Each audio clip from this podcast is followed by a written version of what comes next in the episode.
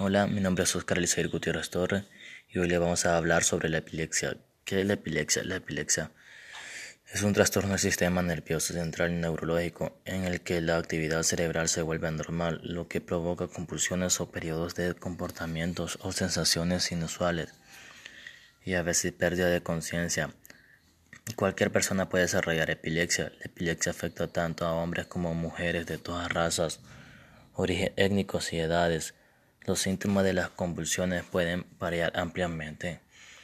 Algunas personas con epilepsia simplemente miran de manera fija por unos segundos durante una convulsión, mientras que otras mueven repentinamente los brazos o las piernas. Tener una sola convulsión no significa que padezca epilepsia. Por lo general se requieren al menos dos convulsiones no provocadas para determinar un diagnóstico de epilepsia. El tratamiento con medicamentos o en ocasiones la cirugía pueden controlar las convulsiones en la mayoría de las personas que tienen epilepsia. Algunas personas requieren tratamiento de por vida para controlar las convulsiones. Sin embargo, en otros casos las convulsiones eventualmente desaparecen. Algunos niños con epilepsia pueden superar la enfermedad con la edad. Debido a que la epilepsia se produce a causa de la actividad normal del cerebro, las convulsiones pueden afectar cualquier proceso que coordine. Algunos signos y síntomas de convulsiones son confusión temporal, episodios de ausencia, movimientos aspamáticos incontrolables de brazos y piernas, pérdida del conocimiento o conciencia, síntomas psíquicos con miedo, ansiedad. Ahora le vamos a hablar sobre la discapacidad mental. ¿Qué es la discapacidad mental? La discapacidad mental es un término que se usa cuando una persona tiene ciertas limitaciones en su funcionamiento mental y destreza, tales como aquella de la comunicación, cuidado personal y destrezas sociales. Estas limitaciones causan que el niño aprenda y se desarrolle más lentamente que un niño típico. Los niños con discapacidad intelectual pueden tomar más tiempo para aprender a hablar, caminar y aprender la destreza para su cuidado personal, tal vez para vestirse, comer, o ir a la escuela simplemente. Ellos sí, ellos sí aprenden, pero necesitarán más tiempo. Es posible que no puedan aprender algunas cosas. Algunas discapacidades mentales son discapacidad intelectual leve, discapacidad intelectual moderada, discapacidad intelectual grave y discapacidad intelectual profunda. Y ahora le vamos a hablar sobre el, sobre el síndrome de Down. ¿Qué es el síndrome de Down? El síndrome de Down es un trastorno genético que se origina cuando la división celular anorma produce una copia adicional total o parcial de cromosomas de los cromosomas 21. Este material genético adicional provoca los cambios de desarrollo y las características físicas relacionadas con el síndrome de Down. El síndrome de Down varía en gravedad de un individuo a otro y provoca incapacidad intelectual y retrasos en el desarrollo de por vida. Es el trastorno cromosómico genético y causa más frecuente la discapacidad del aprendizaje en los niños.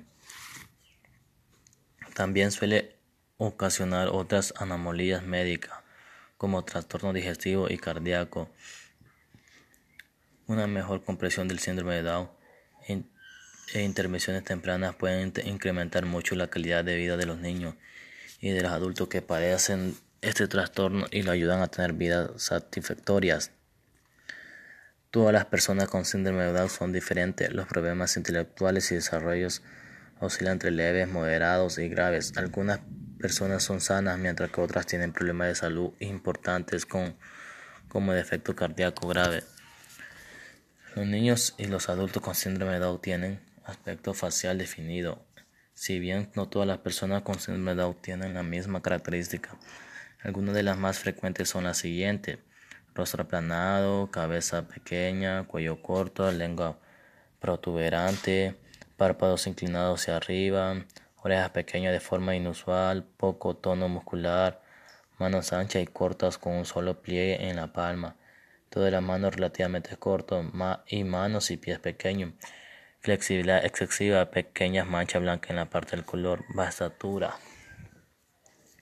A algunas personas al síndrome de Down le llaman mongolito, pero eso sería criticar criticarlo ya por ya, ya porque porque se sentirían un poco ofendidos las personas.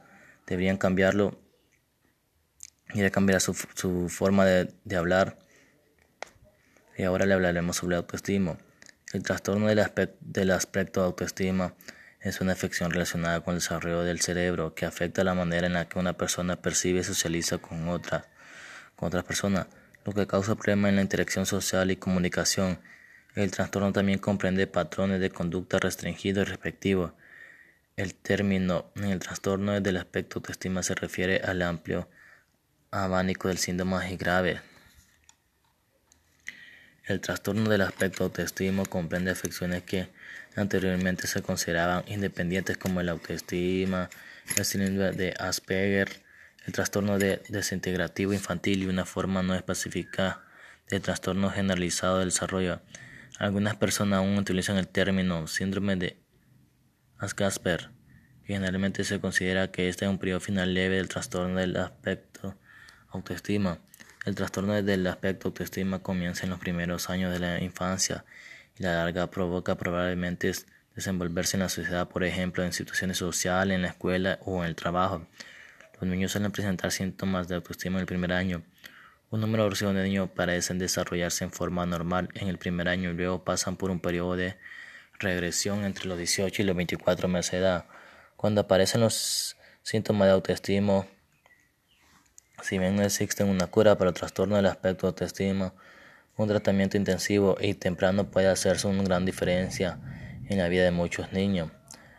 Los síntomas. Algunos niños presentan signos de trastorno del aspecto de autoestima en la primera infancia, como menor contacto visual, falta de respuesta cuando los llaman por su nombre o indiferencia ante las personas responsables del cuidado. Otros niños pueden desarrollarse normalmente durante los primeros meses o años de vida, pero luego repentinamente se vuelven introvertidos o agresivos o pierden habilidad de lenguaje que habían adquirido. En general los signos se observan a los dos años. Es probable que los trastornos del aspecto autoestima tengan un patrón de comportamiento en un nivel de gravedad único niño desde un funcionamiento bajo hasta un alto. Bueno, gracias por todo y esto ha sido todo. Adiós.